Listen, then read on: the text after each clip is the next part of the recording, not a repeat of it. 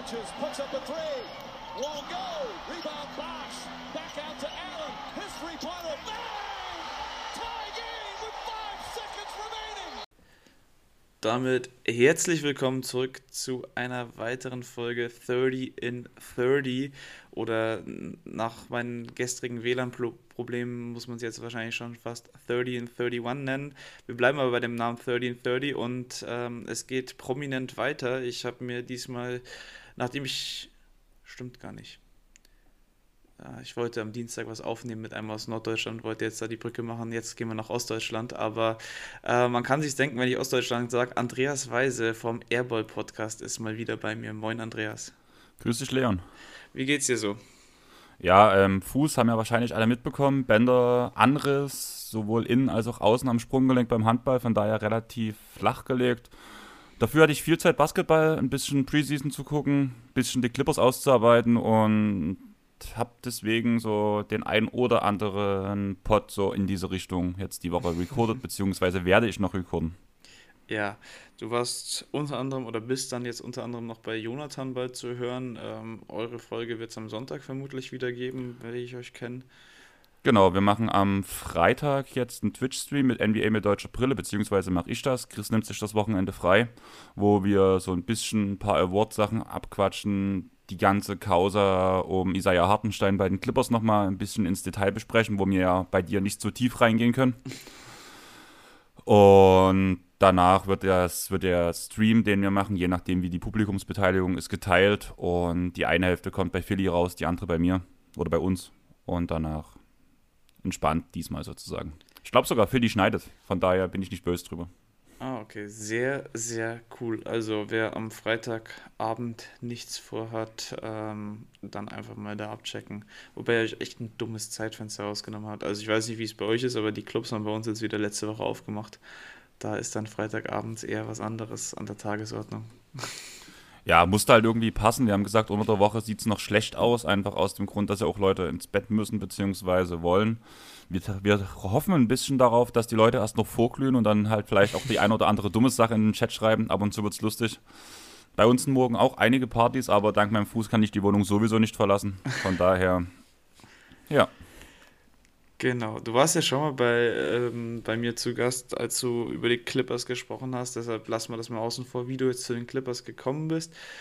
Und fragen dich erstmal, wie zufrieden warst du mit der letzten Saison? Ja, man muss halt sagen, beste Saison Franchise History, zum ersten Mal die Western Conference Finals erreicht. Was noch so ein bisschen schön für mich war, war, war, dass der Gegner die Suns waren, einfach aus dem Grund, da man ja als Clippers-Fan auch eine sehr große Verbundenheit zu Chris Paul hat. Man hat quasi mit der Franchise und mit einem meiner Lieblingsspieler zusammen diesen Fluch begraben, dass man nie in die äh, Western Conference Finals eintritt allgemein die Saison lief sehr gut. Ähm, ein paar Leute wie Terrence Mann sind eingeschlagen, beziehungsweise haben sich immer weiter in die Rotation gekämpft. Luke Kennard war so ein bisschen Geheimtipp für mich, der viel schaffen kann, der wenig dafür gezeigt hat. Auch den Vertrag habe ich am Anfang sehr verteidigt. Am Ende sah es noch nicht so gut aus. Allerdings bin ich der Meinung, mit dem Kader, der jetzt gebildet wurde, könnte man auf jeden Fall ihn gut verstecken in der Defense und offensiv ist er nun mal ein guter Shooter, der, der, Sweat, äh, der, der Spacing bringt. Man hat letzte Saison mit 57, 25 ähm, abgeschlossen, auf Platz 4 im Westen. Ein paar Siege hätten es mehr sein können, muss man ganz ehrlich sagen. Vor allem am Ende hat man ja ein bisschen absichtlich getankt, um den Lakers aus dem Weg zu gehen, um danach sich in, gegen die Mavs ganz schön schwer zu tun, muss man ehrlich sagen. Aber ja, war, war eine gute Saison, hat Spaß gemacht zuzugucken. Vor allem ähm, fand ich, nachdem man immer gesagt hat, die Clippers wirkten arrogant, wirkten überheblich, diese Aussage, die Clippers haben keine Seele, haben sie letzte Saison auf jeden Fall abgelegt. Vor allem muss man da äh, Paul George hervorheben, der eine brachial gute Saison gespielt hat. Und ja, Highlight der Saison war auf jeden Fall Game 6 gegen Utah ohne ähm, Kawhi Leonard und Terrence Mann mit 39,99, oder? Ja, äh, du hast jetzt Terence Mann schon zweimal angesprochen. Ich möchte für die Leute, die uns äh, jetzt nicht sehen können, sondern nur hören, mal kurz skizzieren, wie Andreas mir gegenüber sitzt im Zoom-Meeting. Also zum einen sehe ich sein Gesicht und zum anderen schaut mich ein Terence Mann einfach nur grinsend und leicht dämlich äh, die ganze Zeit an. Da merkt man schon, was du für einen riesen Fetisch mit diesem Mann hast. Das ist ungefähr vergleichbar bei mir mit äh, Terence Davis oder auch äh, Jay Sean Tate. Wer das noch nicht mitbekommen hat, sollte mir auf gar keinen Fall auf Twitter folgen, weil da gibt es äh, Jay Sean Tate Propaganda noch und nöcher. Ja, ist ja bei uns eigentlich in jeder Folge mit Terence Mann genau dasselbe. Ja. Wo wir ein bisschen geschrieben hatten wegen dem Pod heute, hieß es ja auch schon, wir machen in fünf Jahren mal ein Recap, wer die best, bessere Karriere hatte. Ja, Jay Sean Tate hat dann drei Depoys und dann will ich wissen, mit was du dagegen argumentierst. MVP, Alter. Apropos MVP, Paul George. Nee, Spaß. Ähm, kommen wir später noch drauf. Erstmal äh, zum Draft vielleicht, um dann die Chronologie beizubehalten. Ähm, da war man ja doch relativ aktiv und hat durchaus Talente ranziehen können. Vor allem ein Name fällt da auf, den man ganz spät bekommen hat. Äh, Brandon Boston Jr., den meisten als BJ Boston bekannt, galt vor einem Jahr mal als ja, Top 10 Talent und ist jetzt komplett abgestürzt. Was sind so deine Eindrücke, wie warst du da beim Draft und generell, was haben die Clippers an diesem Draftabend so verbrochen? Verbrochen. Einen relativ guten Deal auf jeden Fall mit den Knicks, wo man sich dann nach Kian Johnson ins Boot geholt hat, der auch mal als Lottery-Pick gehalten wurde. Ein relativ roher Spieler, aber mit vielen Anlagen und vor allem einer unglaublich krassen Athletik. Der hat ja in der Vorbereitung auf die Draft hat er ja seinen Vertical, hat den höchsten Vertical gesprungen, der jemals gesprungen wurde. Die Höhe weiß ich gerade gar nicht mehr. Mit Jason Preston hat man sich auch noch einen Guard geholt und halt mit Brandon Boston Jr., von dem ich nicht so viel gehalten hatte von den Tapes, die ich vorher gesehen habe, muss ich sagen. Aber vor allem Summer League und jetzt auch die ersten zwei Preseason-Spiele hat er einfach absolut rasiert. Ja. Man hat sich danach noch undrafted Jay Scrub reingeholt, der mega viel Spaß macht. Und ja, also ich bin völlig zufrieden und wir kommen ja später, wenn wir noch über den genaueren Kader reden, noch auf einen Punkt zu sprechen, wo ich wahrscheinlich genau diese Rookies auch nochmal ansprechen werde, weil ich finde diese Kaderzusammenstellung sehr interessant bei den Clippers. Ja, äh, du hast gerade eben Kian Johnson angesprochen. Ich habe ja auch mal ein Big Board, also ein Big Board, naja, äh, ein Board erstellt ähm, und ich glaube, da war Kian Johnson auf der 8. Also ähm, durchaus Sleeper-Potenzial, je nachdem, wie weit meine Scout-Fähigkeiten da sich dann bewahrheiten oder eben auch nicht. Also, drafttechnisch bist du zufrieden. Ähm, natürlich ist das große Damoklesschwert, was die Saison so ein bisschen kompliziert macht für die Clippers, natürlich die äh, Kawhi Leonard-Verletzung, der jetzt voraussichtlich, ich sag mal, die ganze Saison verpassen wird, weil äh, in dem seinem Alter würde ich auch kein Risiko mehr gehen, vor allem mit zwei Titeln und zwei Finals-MVPs in der Tasche. Ähm, was hat man dann gemacht, um trotzdem relevant und ähm, ich sag mal irgendwo ein Stück weit erfolgreich zu bleiben? Ähm, ich muss erstmal sagen, als erstes das Wichtigste ist wirklich die Verlängerung von Kawhi Leonard auf die vier Jahre. Und gerade diese Aussage, die du gebracht hast, da hat Kawhi beim Media Day was extrem Interessantes gesagt. Ich weiß nicht, das, hast du das mitbekommen? Ähm, ich glaube nicht, nein. Also ich, ich habe ich hab gerade keine, keine, keine Connections dazu in meinem Kopf. Ähm, Kawhi meinte, dass er auf jeden Fall seinem Trainingsplan voraus ist und seinem Reha-Plan dass er, hätte er One-Plus-One-Deal unterschrieben gehabt, hätte er definitiv diese Saison nicht gespielt. Aber da er jetzt die Sicherheit hat, wird er sehen und sobald er sich fit wird, aufs Feld zurückkommen. Und ich glaube, an, äh, an Kawhi Leonard würde solche Aussagen nicht so treffen, wenn er es nicht so meinte. Da ist er einfach nicht der Typ dafür. Also ich sehe ihn schon, zumindest wenn die Saison positiv verläuft, vor den Playoffs noch zurückkommen. Muss ich ganz ehrlich sagen. Danach hat man halt Niklas Batum resigned. Geniales Signing, also das war ist einer der Stils der gesamten Offseason von allen Teams, würde ich sagen. Reggie Jackson hat man wieder geholt. Justice Winslow hat man in einen 8 Millionen, 2-Jahres-Vertrag vergeben. Und ja, danach gab es halt diesen großen Trade um Eric Bledsoe, wo man Beverly, Rondo und O'Toole zu den Clippers äh, zu den Grizzlies abgegeben hat. Was hältst du eigentlich von dem Deal? Ich glaube, wir hatten noch gar nicht drüber geredet. Ich glaube auch nicht.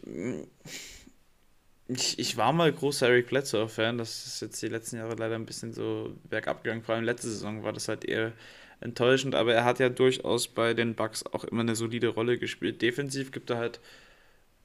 Also kann er Beverly eigentlich 1 zu 1 ersetzen und offensiv sollte er ein bisschen mehr Komp Komponenten mitbringen. Ähm, alles in allem wahrscheinlich ein guter Deal zum Überbrücken, aber sofern da irgendwie einer der jungen Spieler einschlägt oder eben auch Kawhi zurückbekommt, sehe ich halt nicht mehr wirklich, wie man dann einen Bledsoe noch in den Playoffs gebrauchen könnte. Also für die Regular Season nice to have, aber in den, Blitz, äh, in den Playoffs eigentlich mittlerweile unspielbar, wie das oftmals auch bei den Bucks aufgezeigt wurde. Ähm, da würde ich genau in den Punkt einsteigen. In den Playoffs hat man auch Beverly aus der kompletten Rotation rausgenommen weshalb ich diesen Deal halt eigentlich wirklich sehr gut finde. Man kommt über die, äh, über die Regular Season halt mit Platzo, hat dann einen Spieler, der seine Punkte selbst kreieren kann, der für andere kreieren kann, hat, jetzt, hat ein paar mehr Wurfschwächen als Beverly, aber dafür kann halt Onball viel mehr machen. Und ja, wenn man ihn situativ einsetzt, bin ich der Meinung, kann er auch in den Playoffs noch sehr viel zeigen. Immerhin ist er nicht die zweite oder dritte Geige im Team, muss man ganz ehrlich sagen. Also Blötze, da wird ja eher geredet, ob er starten wird oder ob er von der Bank kommen soll. Momentan sieht es eher nach einem Starter-Spot aus, aber trotzdem, ich glaube, gerade von der Bankrolle aus gesehen ist Blötze ein sehr guter Komplementärspieler für dieses Team. Ja. Bledsoe ist sowas wie der Eric Gordon für Arme. Ähm, das war nur am Rande. Ähm, Mini-LeBron, als er in der Liga kam. ich weiß noch, als, als der damals so 2014 so seinen ersten Hype bisschen hatte, ähm, war ich richtiger Fan, weil der immer so mega fancy Pässe ausgepackt hat, so wo er, keine Ahnung, halb in der Luft lag, also schräg und dann irgendwie noch behind the back, also so ein Bounce-Pass noch rausgehauen hat. Also es war, war immer eine, eine Freude, dem eigentlich anfangs zuzusehen. Ist dann hat dann, glaube ich, also sein Image ein bisschen einfach beschädigt durch den Adam Wanna Be Here Tweet. Ähm, das kratzt ja dann natürlich doch. Das wird man vielleicht auch bei Ben Simmons in drei, vier Jahren mal sehen. Ähm, aber ja, solides Signing auf jeden Fall. Aber ich sag mal so, einen Titel wirst du wegen einem Eric Bledsoe nicht gewinnen. Da gibt es äh, andere Spieler. Ähm, du hast gerade eben schon Starting Lineup angesprochen, dann wollen wir mal drauf kommen, was siehst du für Rotationen und äh, wie oft wird Terrence Mann über die 48 Minuten gehen? Ähm, tatsächlich habe ich in allen Lineups, die ich hier mir aufgeschrieben habe, nur an einem einzigen Terrence Mann drinstehen. Oha. ähm, die wahrscheinliche Starting Five wird sein, also so wie es jetzt auch von den ganzen Beatwritern und sowas kommuniziert wird, wie man auch so aus der Summer League, äh, aus der Preseason ein bisschen lesen konnte, wäre Bledsoe, Jackson, George, Morris und Subac. Ich für mich persönlich würde Jackson, George, Batum, Morris und Subac starten, muss ich sagen. Mhm. Und in der Closing Five würde ich halt ähm, mein Line-Up, bloß dass du Subac mit Ibaka taust, mhm. nehmen. Und was interessant ist, das hat Terence Mann in seinem Trainingscamp erzählt, wo er mit ähm, Journalisten geredet hat, dass die da gerade ähm, derzeit sehr gerade viel mit einem Five-Wing-Man-Line-Up ähm, spielen, wo Winslow, Mann, George, Batum und Morris zusammenspielen. Und das finde ich irgendwie interessant. Also Switch Everything Winslow bringt einen Ball und danach hast du vier Shooter um dich um ihn herum. Ja, ja, klingt interessant. Ähm, ich weiß leider nur, wie grandios schief das gehen kann ähm, mit solchen Lineups. ähm, weil ich sag mal so, von der, von der Statur her könnten ja James Harden und Russell Westbrook auch Wings äh, spielen oder zumindest verteidigen. Und in Houston ist das damals einfach nur krachend gescheitert. Also situativ bestimmt ein nices Gimmick, aber ähm, ich würde mir da keine Hoffnung machen, dass dieses Lineup irgendwie 15 Minuten pro Nacht zieht. Nein, das auf keinen Fall. Aber man muss ja wirklich sagen, vor allem in der Jazz-Serie hat man ja schon dieses Small Ball Lineup extrem gespielt. Zwar nicht mit fünf Wing-Spielern, aber so fast fünf Wing-Spielern. Außerdem hat sowohl Morris als auch Batum gezeigt, dass sie ein Small Ball Center spielen können. Paul George, wenn man es genau nimmt, ist er gerade mal sechs bis sieben Zentimeter kleiner als Anthony Davis. Das fällt auch meistens ein bisschen unter den Tisch. Terrence Mann ist ein großer Spieler, der ein extrem guter Verteidiger ist und Winslow ist ja auch irgendwo dieser Terrence Mann Charakter, bloß halt nochmal eine ganze Spur stämmiger und dadurch halt vielleicht ein bisschen unbeweglicher, aber im Endeffekt auch ein bissiger Verteidiger, der sich reinhängt. Also ich finde ja. das schon interessant, das Lineup. Kann, man kann es natürlich nicht gegen den Joel Embiid oder auch gegen den Rudy Gobert eigentlich so nicht spielen, mhm. wobei man es ja in den Playoffs eigentlich schon gezeigt hat, dass es rein theoretisch funktionieren kann. Okay. Sehr schön. Ähm, Zeitlich stehen wir auch noch sehr gut dabei. Dann können wir mal vielleicht dazu kommen, äh, was du dir so erwartest von den einzelnen Spielern. Also wer könnte einen Sprung machen? Wen hast du auf der Liste? Wer wird der neue Terrence Mann? Und was erwartest du dir von Terrence Mann selbst?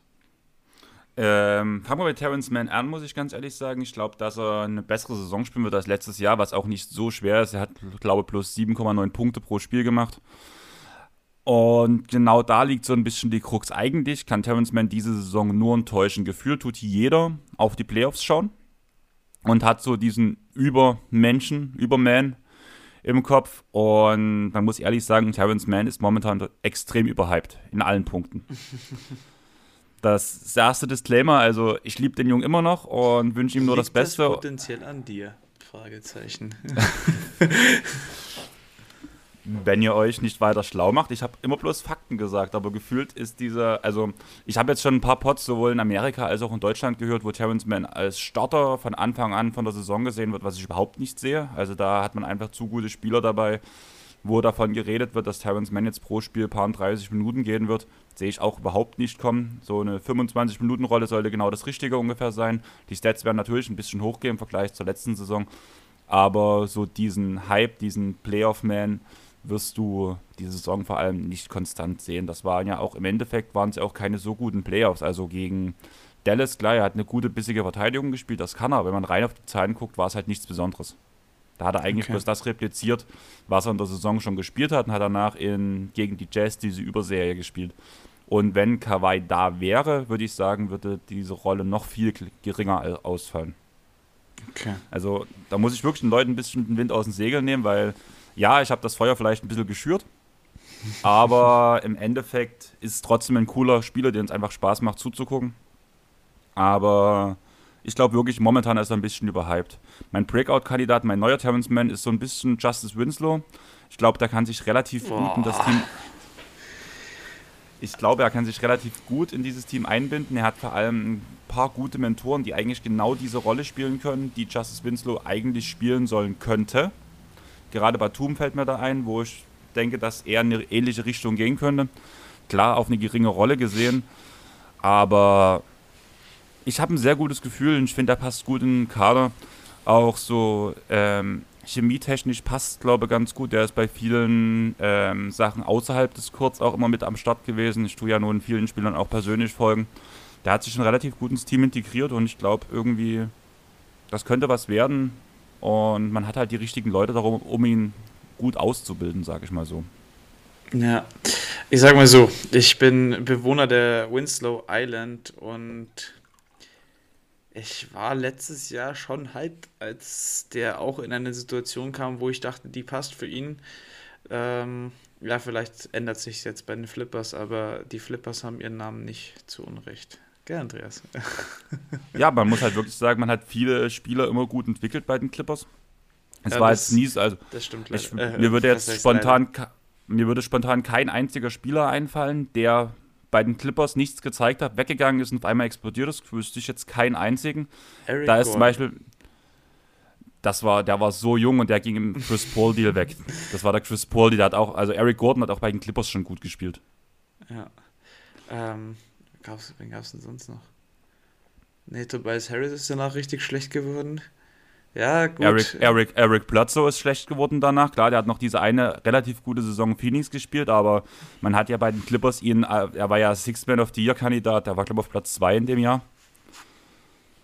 Also bei dem Punkt, vor allem Spieler ausbilden, machen die Clippers schon einen guten Job. Vor allem seitdem halt Baumer übernommen hat und oder so ein bisschen das komplette Konstrukt eingerissen hat, was damals ähm, Sterling halt aufgebaut hatte.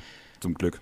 Den Case muss ich dir leider geben. Ähm, ja, ähm, ja, über Sterling, glaube ich, ist genug gesprochen worden. Da brauchen wir uns jetzt nicht irgendwie äh, aggressiv machen an diesem, äh, ich weiß gar nicht, wie das Wetter bei dir ist, aber bei mir ist es ein trostloser Oktobervormittag. Äh, Was? Bei uns scheint die Sonne. Also. Osten bleibt stabil. Haben, das Ding ist halt einfach, wenn du nicht raus darfst und die Sonne scheint, ist, oder nicht so wirklich raus kannst ist oder viel machen kannst, das ist noch viel, das ist richtig beschissen. Ja, ähm, Hast du recht. Äh, ich freue mich einfach nur wieder, dass ich bald Skifahren kann in einem Monat. Deshalb äh, alles gut. Dann darf das Wetter gerne kalt und schlecht sein. Gut. Ja, son ja sonst, was ich interessant finden würde, wäre, wenn man jetzt Luke Kennard, man, ähm, bin ich interessant, oder finde ich interessant, was man diese Saison mit ihm spielen kann. Man hat ein paar gute Guard-Verteidiger jetzt dazu bekommen. Terrence Mann hat einen riesen Schritt gemacht. Man kann Luke Kennard in der Verteidigung gut verstecken. Ein guter Shooter ist er immer noch. Die Frage ist halt, kriegt man diesen Torero, blöd gesagt, in der Verteidigung irgendwie egalisiert? Die Leute hat man, die Leute hatte man eigentlich letzte Saison auch. Was ich auf keinen Fall sehen will, ist ein Backcourt aus Kennard und Jackson. Das hat letztens die Clippers Defense von der Bank völlig auseinandergenommen, gerade wenn man jetzt das Potenzial hat, mit einem Eric Bledsoe, den man neben den Kennard setzen kann. Ich, bin ich eigentlich ganz guter Dinge. Deswegen finde ich es eigentlich gar nicht so schön, dass man Bledsoe unbedingt in die Starting Five setzen möchte. Also ich würde ihn lieber von der Bank sehen. Mhm dass man halt auch, wenn man in, wenn man fünf Leute direkt mal runterschmeißt und fünf Leute rein, Line-Up-technisch ist es mit dem ein Kader ausgewogenes Line-Up möglich und auch, ähm, ich sag mal, man kann sich durchaus experimentierfreudiger in so einer Saison zeigen oder experimentierfreudiger, weil keiner erwartet ja wirklich was von den Clippers. Und wenn man irgendwie in der Range ich sag mal, vier bis äh, sechs mitschwimmen kann, also das, das Play-In irgendwie umgehen könnte, dann muss ich durchaus sagen, so kann man auch experimentieren und dann fände ich es vielleicht sogar mal ganz interessant, einen Bledsoe neben einem Jackson oder sowas zu sehen. Deshalb, naja. Ähm, wie schätzt du dann noch zu guter Letzt, was die Rotation angeht, die, die Lage der Rookies ein? Also denkst du, die kriegen Minuten jetzt in so einer Saison, um eben sich zu beweisen und einfach zu schauen, was ist da möglich? Oder wird Tyron Luder eher so auf altbewährtes setzen, um quasi auf Nummer sicher zu gehen?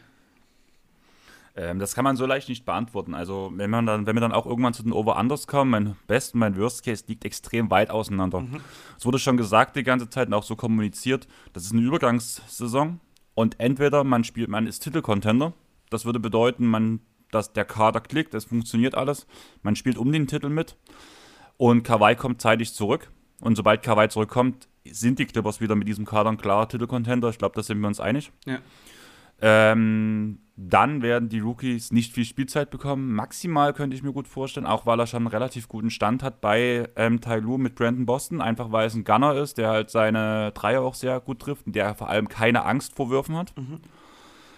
Und die andere Variante ist danach, vielleicht verletzt sich noch einer. Es läuft nicht so gut. Paul George ist ja sowieso immer für so 20 Spiele die Saison, immer, wo man sagen kann, da ist er raus. Mhm. Und wenn Paul George auch diese Saison seine 20 Spiele verpasst, dann hat man im Worst Case vielleicht sogar nicht mal mit was mit den Play-ins zu tun, beziehungsweise könnte knapp rausfallen.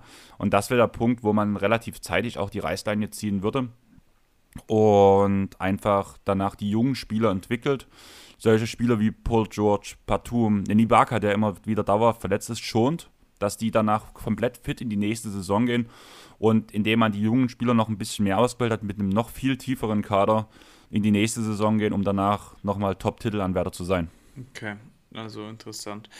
Also du hast gerade eben Over-Under angesprochen. Jetzt habe ich mal ganz kurz nachgeschaut, was Tipico mir hier anbietet. Also ähm, keine Glücksspielwerbung oder sonst irgendwas. Ähm, aber weil ich finde diese Plus 500 Quoten einfach in den USA immer ein bisschen merkwürdig.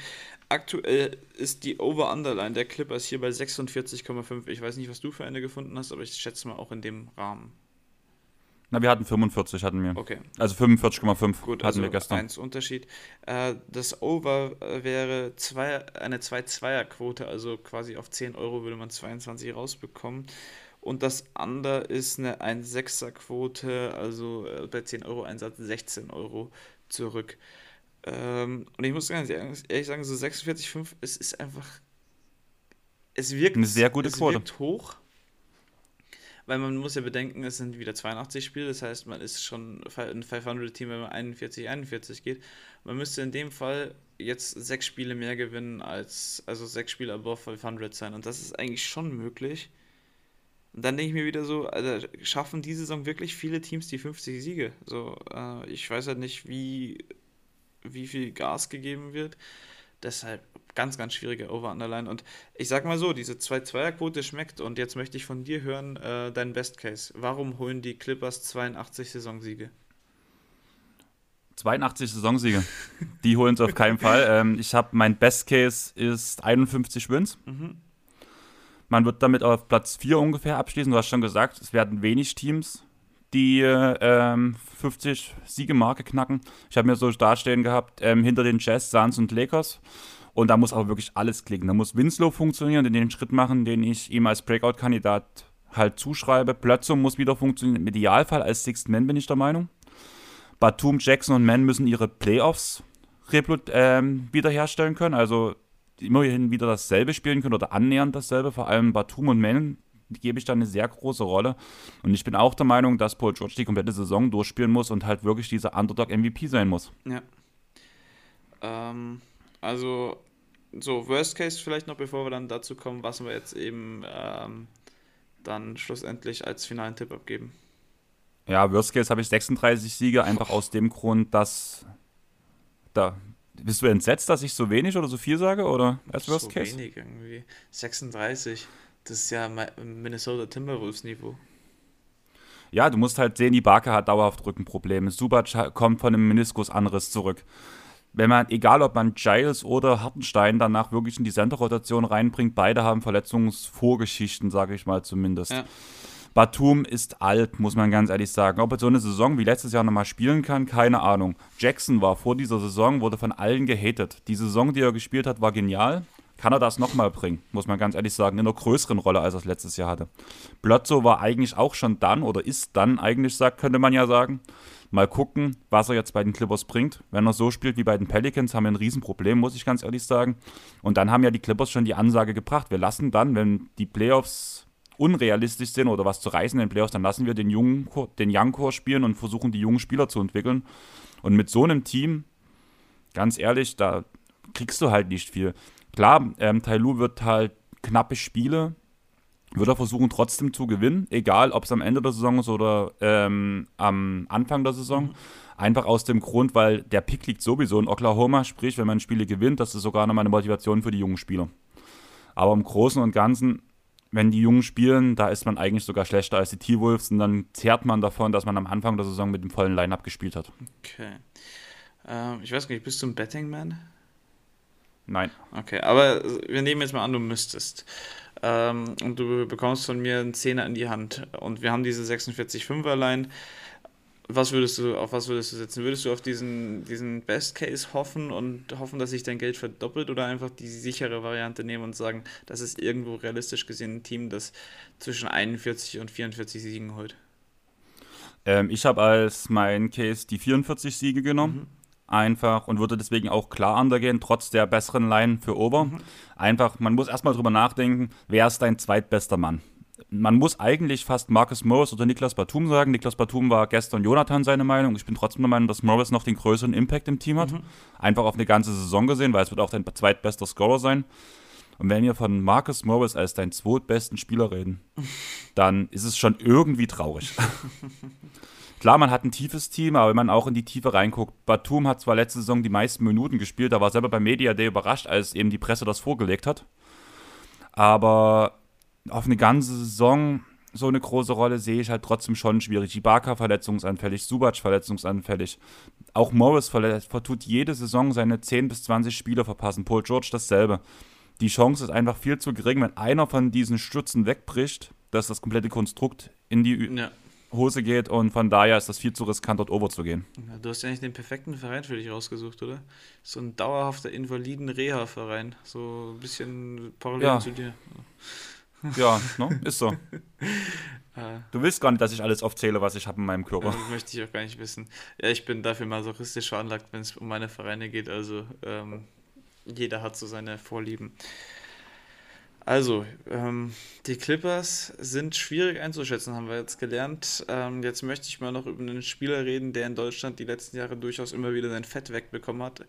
Und ich mag ihn trotzdem. Es ist so ein bisschen ähm, der ehemalige Ben Simmons von mir, äh, Paul George. So, was erwartest du dir von Paul George und äh, warum wird Paul George in der kommenden Saison Unanimous MVP? Ähm, weil er die beste Saison seiner Karriere spielt. Also alle Umstände sprechen dafür, muss ich ganz ehrlich sagen. Der Kader, der um ihn herum gebaut ist, ist eigentlich ideal für sein Skillset. Er hat nach seiner großen Verletzung endlich wieder angefangen, der letzten Saison zum Korb zu ziehen, den Korb zu attackieren, hat sein Playmaking verbessert, sein Dreier in einem hohen Volumen nach oben geschraubt von den Quoten her. Er kann den Pull-up treffen. Er spielt eine bestialisch gute Verteidigung. Also ich fand ihn letztes Jahr vor allem auch besser als Kawhi mhm. in der Defense. Und jetzt tut nochmal mehr Last auf ihm liegen, blöd gesagt. Und ich finde, er ist in einer ähnlichen Situation wie damals, wo in der Conference Finals mit den Indiana Pacers eingezogen ist, als klar bester Spieler im Team. Und ein Gebilde um sich rum aus ehemaligen krassen Spielern, was dann zum Beispiel Ibaka wäre, zu aufstrebendem Talent, was dann damals so diese Lance Stevenson-Rolle zum Beispiel gewesen wäre. Ja, er war ja damals das Aufstreben. Also, ähm, ich weiß nicht. Ja, aber er war schon die Nummer 1. Nicht, er war die Nummer 1 damals Sie schon. sind ja back-to-back -back in die Conference Finals. Im ersten war ja zum Beispiel noch Danny Granger dabei, also der Dauerinvalide, ähm, vergleichbar mit Kawhi Leonard, äh, natürlich auf eine Stufe zu setzen. Ähm, man hatte einen George Hill, ich glaube, der war so, so in seiner Prime angekommen damals. Und David West war eben der alte Sack, der so langsam seine, K also was heißt so langsam, der hat dann immer noch vier Jahre gespielt, aber der war schon relativ alt. Ähm, war ein Skoda damals? Nee, Roy Hibbert, Roy Hibbert war, war, damals auch in seiner Prime. Die war zwar kurz, aber es war seine Prime. Ähm, also ich glaube, wenn ich jetzt diese zwei Teams gegeneinander spielen lassen würde, würde ich mein Geld trotzdem auf die Pacers setzen, äh, weil einfach dieses Team irgendwo das Team hat einfach die, die fucking Heat in sieben Spiele ja, gezwungen. Gezwungen. So, äh. Ja, aber man muss halt trotzdem sagen, dass dieses Team am ehesten gleichzusetzen ist von allen Teams, mit denen Paul George bis jetzt sonst gespielt ja. hat, mit dem jetzigen also Team. Also vom, vom Skillset und von, vom, vom Aufbau her vom, genau. definitiv. Genau. Ähm, ich dachte jetzt, du meintest so, das ist so vom, vom Level her auf der gleichen Stufe. Nein, ähm, Nein, da das war halt, also Genau, bei mir war es halt wirklich, dass dieses Konstrukt aus dieses Indiana-Team von damals war das ideale Konstrukt von, von der Rollenverteilung, von den Skillsets, die drin sind, für Paul George zugeschnitten, sage ich mal so. Das war der ideale Zustand und ich finde, das jetzige Clippers-Team hat genau das auch. Es hat dieselben Rollen, klar, nicht auf diesem hohen Niveau der Spieler, aber so diese Rollenverteilung ist eins zu eins dieselbe und ich bin gespannt, was Paul George mit, dem, mit der Erfahrung und mit dem Skillset, was er sich selber noch angeeignet hat, jetzt diese Saison schaffen kann. Wird er MVP? Nein, weil das sind einfach Namen wie Steph Curry, Paul, äh, jetzt hätte ich wieder fast Paul George gesagt, Giannis, KD. Auch dein James Harden hat wahrscheinlich einen guten Case, wenn sie sich nicht gegenseitig die Stimmen wegnehmen. Ich glaube, der chillt dieses Jahr komplett. Ich glaube, das wird so ein richtig komisches Brooklyn Nets hier, wo man vor der Saison so richtig viel erwartet und dann in der Saison sehen die auf einmal gar nicht mehr so krass aus. Dann sind sie irgendwie so Dritter, Vierter und man denkt sich so, ah ja, die Nets choken wieder und dann kommen sie irgendwie voll zurück, weil Kyrie auf einmal geimpft ist und dann doch Heimspiele spielen genau. darf. Das hat Chris gesagt, das fand ich eigentlich ganz cool. Chris betreibt, äh, Irving betreibt Load Management bis zu den Playoffs, lässt sich dann so impfen, dass er zu den Playoffs alle Spiele spielen kann, dann reißen sie alles ein. Ja, das äh, bei, bei dem Haufen Quatschköpfe, der da versammelt ist, es wäre ihnen echt zuzutrauen. Und, aber wenn das klappt, äh, dann hat äh, äh, Steve Nash die, den größten Respekt, den er vor mir haben kann, dass er wirklich einen KD, einen James Harden und einen Kyrie Irving zum Titel führt, weil das ist eigentlich ähm, so gesehen unmöglich. Also nicht basketballerisch, sondern einfach persönlich, weil das einfach, äh, weißt du, James Harden geht nach jedem Spiel ins Stripclub, lässt dann eine Mille liegen. Äh, KD, ähm, keine Ahnung, hat immer noch irgendwelche Twitter-Beefs mit seinen Fake-Accounts und Kyrie ist Kyrie. Ähm, also wenn das klappt, dann, dann Hut ab. Aber ja, wo waren wir? Das war ja auch bei Paul George. genau. Ich fand es interessant, ich finde es immer noch witzig. Ähm, die Basket hat gleich mal zu 14 müsste es gewesen sein, ein Cover gehabt. Ich werde besser als LeBron mit Paul George eben drauf. Das war da. Das hieß es ja aber. Ja, von ihm zumindest in seinem Lager. Ähm, und ja, es ist schon krass, was dann so eine Verletzung ausmachen kann. Also. Hast du die damals gesehen, oder? Ja, ja ähm, das war. Ich habe das Spiel halt live geguckt, das war richtig eklig. Ja, es gibt nur noch eine noch ekligere äh, Basketballverletzung in-game, die ich jemals gesehen habe. Es war im College, ich habe seinen Namen vergessen. Ich glaube, das war irgendwie so University of Florida. Da ist ein Spieler hochgesprungen und hat sich quasi einen offenen Schienbeinbruch zugezogen. Also quasi. Ja, das war ja bei Paul George auch, der war ja auch offen. Nee, aber da, also das sah einfach nochmal ekliger aus. Also quasi okay. das Schienbein ist einfach rausgekommen. Okay. So. Ja. Ähm, ja, hat es nie in die NBA geschafft. Naja, ähm, Paul George. Also ja, ich gebe dir recht, der könnte potenziell die beste und vielleicht ähm, effektivste oder effizienteste. Ich habe immer ein Problem mit den, mit den genauen Definitionen von effektiv und effizient. Effektiv ist, glaube ich, wenn man mit den ähm, mit wenigen Mitteln viel Ertrag rausholt und effizient mit den besten Mitteln auch das Bestmögliche oder am leichtesten rausholt. Also ich glaube, effekt, seine effektivste Saison könnte er spielen. Also wenn irgendjemand äh, hier ähm, den Duden besser kennt als ich, dann äh, no hate bitte, wenn ich es jetzt falsch gesagt habe. Aber ich glaube, effektivste Saison ist richtig. Und damit zurück aus dem Deutsch-Philosophie-Kurs zum Paul George. Ähm, ich weiß nicht, inwieweit das dann reichen kann. Also, äh, wenn du dich jetzt festlegen müsstest, Homecourt, Playoffs oder Play-In, was wird's? Ähm, wird ein Play-In, bin ich der Meinung. Okay. So siebter, achter Platz ist so ein bisschen das, auf was ich tippe. Und das aber auch bloß, weil Kawhi danach schon ein bisschen eher zurückkommt. Mhm. Nochmal auf die nächste Stufe und danach aber auch mit einem siebten, achten Platz kann man mit diesem Kader und dem Kawhi Leonard halt schon viel erreichen. Hätte ich Bock auf Clippers gegen Warriors im Play-In-Game im ersten? Fuck, wäre das geil. Ich glaube, da gibt es ein paar andere coole Geschichten am Ende, aber Nee, einfach. zum Beispiel auch Dallas. Dallas. Dallas gegen Clippers im Play-In. Ja, wäre auch witzig. Und danach einmal richtig schön Luca rausknallen. Aber ich weiß nicht, wie äh, Dallas äh, nur ins Play-In kommen soll. Also irgendwie, ich glaube, die sind schon besser. Also die sind zwar Trash und werden in der ersten Runde oder zweiten Runde spätestens rausgehen, weil sie einfach abseits von Luca nichts haben. So, also wirklich gar nichts. So, äh, ich Houston Rockets letztes Jahr mäßig nichts. Ähm, und es ist halt einfach Dallas und ich gönne Dallas jede Niederlage in den Playoffs und Free Luca und Free Cat an der Stelle. Ich tue gerade bei NBA 2K, habe ich eine MyGM ähm, ähm, Agenda angefangen, nenne ich es jetzt mal so, wo ich mir die Timberwolves Oh, zugefügt habe. oh. Habe ich mich. Also hab- Russell ist schon Habe weg. ich mich gerade eben noch als Masochisten bezeichnet bei US-Sport-Teams? Das ist gerade auch äh, das ist ein Himmelfahrtskommando, was du da gemacht hast. Das Ding ist, hätte ich halt irgendwie sowas wie die Clippers genommen, wäre es halt relativ easy gewesen. ja. Und ich wollte halt mal gucken, was ich machen kann. Mittlerweile habe ich TJ Warren, weil der sich irgendwann beschwert hat bei den Pacers, habe ich durch Zufall durch das Social Media mitbekommen in dem Spiel. Und habe jetzt äh, TJ Warren, Terrence Mann, Maxi Kleber, Okay. ja, Cat halt, Er muss noch Edwards, Musst du noch Luka Doncic? Brockton, Luka Doncic bekommen. Brockton. Ja, kriegst du nie. Brockton aber.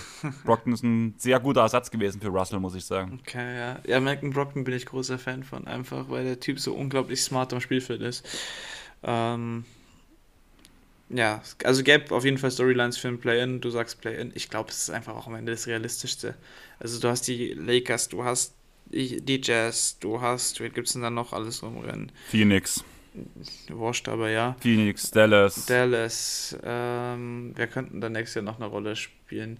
Also du musst halt ehrlich sagen, du hast halt diesen, diesen, diese vier großen Teams, bin ich der Meinung. Das sind die Lakers, die Suns, die ähm, Jazz.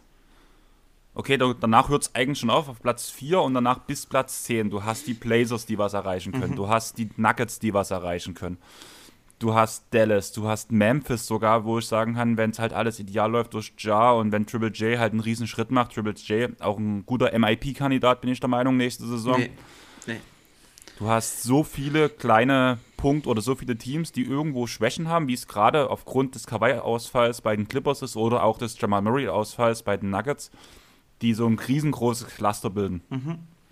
Und die sehe ich alle auf einer Stufe. Ich sehe auch jetzt Dallas nicht viel mehr vor den Clippers, einfach weil ich Jason Kidd nicht so viel zutraue wie einem, Eric, äh, einem Rick Carlisle. Ja, äh, was ich übrigens auch witzig fände, wäre, wenn die, ähm, wenn die Clippers Neunter werden oder Zehnter und die Kings werden Neunter oder Zehnter, also einfach, dass die gegeneinander spielen müssten und dann die Kings die Clippers raushauen würden. Ich glaube, dann kannst du erstmal mich drei Monate stumm schalten. Wenn dann Terrence Davis, Terrence Mann äh, komplett aus dem, aus dem Spiel nimmt. Das Ah, bezweifle ich. ich glaube wirklich, dass die Kings diesen Schritt machen.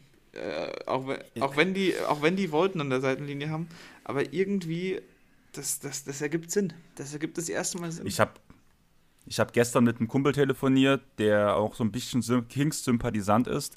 Und der hat die Aussage gebracht, wo ich extrem lachen musste: Marvin Beckley ist die erste Saison fit. Und der stützt es voll auf Marvin Beckley, dass sie in die Play-ins kommen. Und dadurch die Playoffs erreichen. Würde ich eher mal auf Harrison Barnes, De'Aaron Fox, Davian Mitchell, äh, Tyrese Halliburton, Halliburton. Terrence Davis und ähm, Rishon Holmes stützen, aber gut. Ähm, es gibt immer noch Backlabel-Lieber, wollte ich damit sagen. Ja, ähm, man muss ja auch irgendwie sich noch einreden können, dass der Typ mal irgendwann über Luka Doncic gezogen wurde. Aber sei es drum. Weil du gerade eben MIP angesprochen hast, Kevin Porter Jr., Mann. Da gibt es keinen anderen. Das wird dieses Jahr KPJ. Der, der, der, der, der schießt die Liga in Brand. Und dann kegeln wir euch in den Play-Ins raus. Was mit Houston oder mit den Äh, Kings? beide. Und dann spielen Houston und Kings in der ersten Playoff-Runde gegeneinander. Also die Kings müssen eigentlich Erster werden. Super. da können sie die Clippers nicht rauskegeln. Ja, dann müsst ihr Ja, doch, Achter können sie. Hm. Ähm, ich muss mir noch überlegen, welche Szenarien ich mir da für die Clippers wünsche. Ähm, jetzt mal abschließend noch, freust du dich auf die kommende Saison oder sagst du so, ähm, äh, fuck, wir waren doch schon mal weiter, ähm, warum haben wir noch keinen Titel und der, warum wird dieses Jahr schon wieder nichts? Ähm, ich freue mich auf die Saison, weil einfach das Team viel Spaß macht. Also man muss ja wirklich sagen, unter Doc Rivers wurde größtenteils Isoball gespielt, was überhaupt nicht der Basketball ist, den ich wirklich liebe, muss ich sagen. Unter Tai Lu sind die Pässe nach oben gegangen und gerade da, da jetzt so ein Spieler wie Kawhi Leonard rausfällt, der ja ganz gerne mal in die ISO geht, werden noch mehr Pässe diese Saison gespielt. Und ich glaube einfach, dass das ein sehr schönes Spiel wird, was man angucken kann. Und ich will einfach die Entwicklung von Terrence Mann sehen. Ich will gucken, wie die Rookies spielen. Also vor allem Brandon Boston hat mir es derzeit wirklich angetan. Und danach halt noch diese ganze Causa um Isaiah um Isaiah Hartenstein. Ich muss ehrlich sagen, ich habe den Jungen auch schon mal gemacht. Müsste ja auch ein bisschen einen Sweet Spot bei dir haben durch die Rockets-Vergangenheit, weil wurde ein bisschen ungerecht behandelt, fand ich. In, Tatsächlich gar bei nicht. den Rockets? Also, ähm, die Rockets hatten damals halt eine absolute Leistungskultur. Und äh, wer eben, also Hartenstein war ein guter G-League-Spieler. Äh, der hatte ab und an seine Momente, aber es war halt einfach nie konstant gut. Also, äh, der hat kein Dreier in seinem Repertoire gehabt. Und dann hattest du einfach nur einen sehr, sehr schlechten Clint Capella. Und ähm, ich weiß nicht, also der Hartenstein irgendwie pff, ist so der, den ich am, mit am wenigsten Interesse verfolge. Also ich finde halt Daniel Theiss, äh, Maxi Kleber finde ich unglaublich sympathisch. Ähm, auch finde ich, finde ich irgendwie einen Isaac Bonga ganz cool. Ähm, aber Isaiah Hartenstein hat mich nie wirklich abgeholt. Keine Ahnung, also ich finde, habe auch damals ein paar Vipers-Spiele geguckt, einfach weil ich ihn spielen sehen wollte, weil irgendwie, irgendwie hat er mir es angetan. Mhm. Ich finde das jetzt cool, dass er um den Rosterplatz kämpft. Und ich muss ganz ehrlich sagen, also ich habe ja schon die Ankündigung gemacht, dass das Terrence Mann-Trikot kommt, sobald die neuen City-Jerseys raus sind. Und wenn Hartenstein, denke ich mal, den Spot bekommt, wird es auch noch ein Hartenstein-Trikot gleich im Pack geben dazu. Ja, modisch bist du im, am Basketballcourt nie gut unterwegs. Ach, das ist immer eine Ansichtssache, ne? Also Wenn- jeder, der mich kennt, ich bin ja auch dieses, eher so in der... wenn dieses scheiß Graffiti-Trikot einfach nur schwarz-weiß wäre, und ich glaube, die Diskussion führen wir in jedem Pod, dann würde ich es arschgeil finden. Und der Schrift so Ja, ein aber das bisschen anders ist, also ein bisschen gewölbter oder sowas, mega. Aber so sieht es halt Ganz einfach ehrlich, das- trash aus. Das fällt kaum auf auf dem Feld. Wenn du das Spiel guckst, von, wenn die, die das City-Jersey tragen, egal ob weiß oder schwarz, das fällt nicht auf, wenn du von oben mit der Kamera drauf guckst. Das ist, das ist einfach nicht anwesend auf dem Feld. Darum geht es mir gar nicht. Es geht mir darum, ob ich das selber am Freiplatz rocken wollen würde, weil Ja, das, wird, das interessiert dann auch keinen. Sag ich da dir so, interessiert ist. das jeden, weißt du? Da, da kommst du mit meinem Ja, wenn dir- mit Mike Bibby Vancouver Grizzlies Trikot, da sagt jeder, oh fuck, oh, mega dopes Ja, Trikot. das macht das. Das sagt dir Zero, wenn er dir auf dem Platz entgegensteht, vielleicht, aber. Nee, das sagt mir hier in Amesberg jeder. Also ähm, bei uns gibt es wirklich einen kleinen Tri äh, Trikotfetisch. Ähm, da muss man schon ähm, in der Haute Couture kommen und die Clipper, äh, die Clippers sind halt einfach traditionell keine guten Trikot, Trikotmacher irgendwie. Also ähm, das, das City Edition gebe ich dir vielleicht noch, aber die anderen, die du im Schrank kennen hast. Ich glaube, das rote Chris Paul ist noch in Ordnung, aber ansonsten, seitdem das Rebranding war, Katastrophe. Ich mag das Rebranding. Also, ich finde es besser als das alte. Mir hat das alte überhaupt nicht gefallen, muss ich ganz ehrlich sagen. Ich finde das neue irgendwie. Ich fand das alte besser. Nee, das alte, das alte sieht so aus wie von einem 80er Jahre Diner, was oben hängt, so Welcome to Joe's, so ungefähr blinkend. So ungefähr ist das alte Clippers-Logo. Und das neue ist jetzt halt irgendwie cooler. Könnte vielleicht ein, bei einer Bowlingbahn sein. Naja, bevor wir jetzt komplett abdriften ins Modische, ähm, bedanke ich mich bei dir ganz herzlich. Ich glaube, wir sind zeitlich ganz gut drin. Hast du noch irgendwas zum Clippers? ähm, nicht wirklich. Man könnte noch kurz erwähnen, dass ja Terrence Mann seinen ersten Schuhdeal unterschrieben hat. Ja. Der ist jetzt bei Enter, wo ja auch Dwayne Wade, ähm, Clay Thompson, Ähm, ja, mir fallen gerade keine anderen Namen ein. Irgendwo hatte ich mir aufgeschrieben, wer noch dabei war, aber ich finde es gerade nicht. Ist nicht Tony Parker auch Auf bei dieser komischen Marke? Keine, ja, kann sein, der hat auch so seine Marke in China. Auf, also Clay Thompson ist auf jeden Fall der bestbezahlteste Mhm. unter der Marke. Und deswegen hat er ja auch so ein bisschen seinen Spitznamen bekommen, China Clay. Damit fing das ja an. Mhm. Ja, sonst habe ich hier nichts mehr stehen. Was vielleicht noch interessant ist, der Abgang Patrick Beverly. Ein Spiel, ein Technical bei den Timberwolves. Er bleibt sich treu. Patrick Beverly hat in seiner Karriere, wenn mich nicht alles täuscht, noch nie die Playoffs verpasst. Kann sein. Ja gut, bei Houston konnte es. Stimmt, ja, hat bei. Houston konnte er Definitiv. nicht verpassen und bei den Clippers No. auch nicht. Und ansonsten gab es No. noch keine Situation. Also werden die Na Tim- doch, das, das, das eine Jahr hätte es verpassen können um Tobias Harris und Danilo Gallinari. Da wurden ja die Clippers so als zweit- oder Ja, drittschlechtestes Team der Liga gehandelt. Ja, ja. Und Thema Timberwolves, wo er zu den Timberwolves kam, hat er ja genau das gepostet, dass er bis jetzt noch kein einziges Mal die Playoffs verpasst hat. ja. Und dass das jetzt deswegen bei den Timberwolves kommt. Dass er trotzdem einfach ein riesen Vollidiot ist, äh, manchmal positiv gemeint, manchmal nicht, ähm, ist aber unbestritten. Gut, Patrick Beverly und die Wolves werden also in die Playoffs einziehen und dann an den Kings scheitern. Ähm, das ist das Wort zum Donnerstag? Ja, Donnerstag. Ich bedanke mich jetzt bei dir ganz herzlich, dass du dir mal wieder die Zeit genommen hast. Äh, Wünsche dir eine schnelle Genesung und ganz viel Erfolg bei deiner Twitch-Premiere morgen. Also nochmal Empfehlung für jeden, wer morgen Abend nichts zu tun hat, kann Andreas gerne irgendwie bei Twitch begutachten, wie er da mit Terrence Mann im, Gegen im Hintergrund euch irgendwas zu den Clippers erzählt. Ähm, morgen kommt dann die Folge zu den Miami Heat mit Timo von Klatsch. Ähm, also es geht prominent weiter bei uns. Und dann bedanke ich mich auch bei jedem fürs Zuhören. Hat Spaß gemacht und sag ciao, ciao. Ciao, Sinn.